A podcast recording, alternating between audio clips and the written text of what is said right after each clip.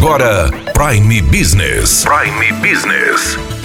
As notícias mais importantes para o empresário de Sinop estar bem informado. Aqui na Hits Prime FM. Prime Business. No dia 5 de novembro, o Brasil conheceu o Plano Mais Brasil, apresentado pelo ministro da Economia, Paulo Guedes. Esse plano é composto por uma série de propostas de emenda à Constituição, PECs, é, apresentadas aí pelo governo na área econômica, com o objetivo de melhorar a economia do nosso país. A princípio, pelo Senado, começam a tramitar três PECs. A PEC emergencial, a PEC da revisão dos fundos e a PEC do Pacto Federativo. Teremos pela Câmara dos Deputados tramitando a PEC da reforma administrativa e também uma comissão mista analisando aí a PEC da reforma tributária. Nós estamos com o economista Feliciano Azuaga que vai analisar aí o plano Mais Brasil. Os estados e os municípios no Brasil estão passando por uma grave crise financeira. Eles não estão conseguindo cumprir as suas obrigações básicas na prestação dos serviços essenciais para a população, como saúde,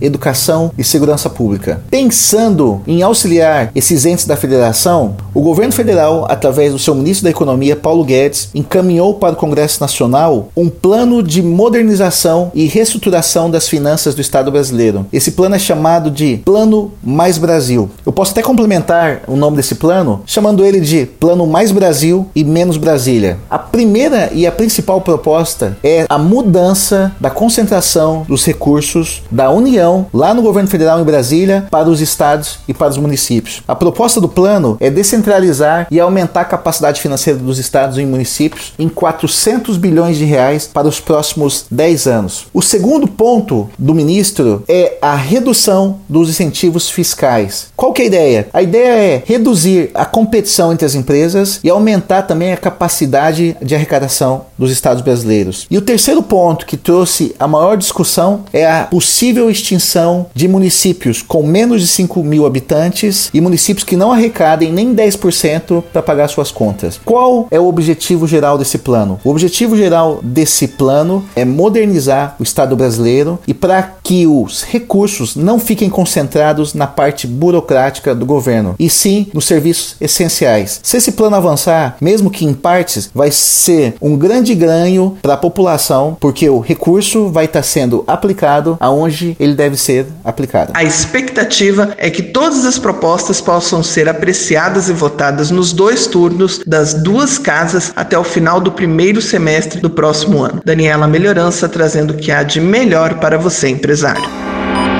Você ouviu Prime Business.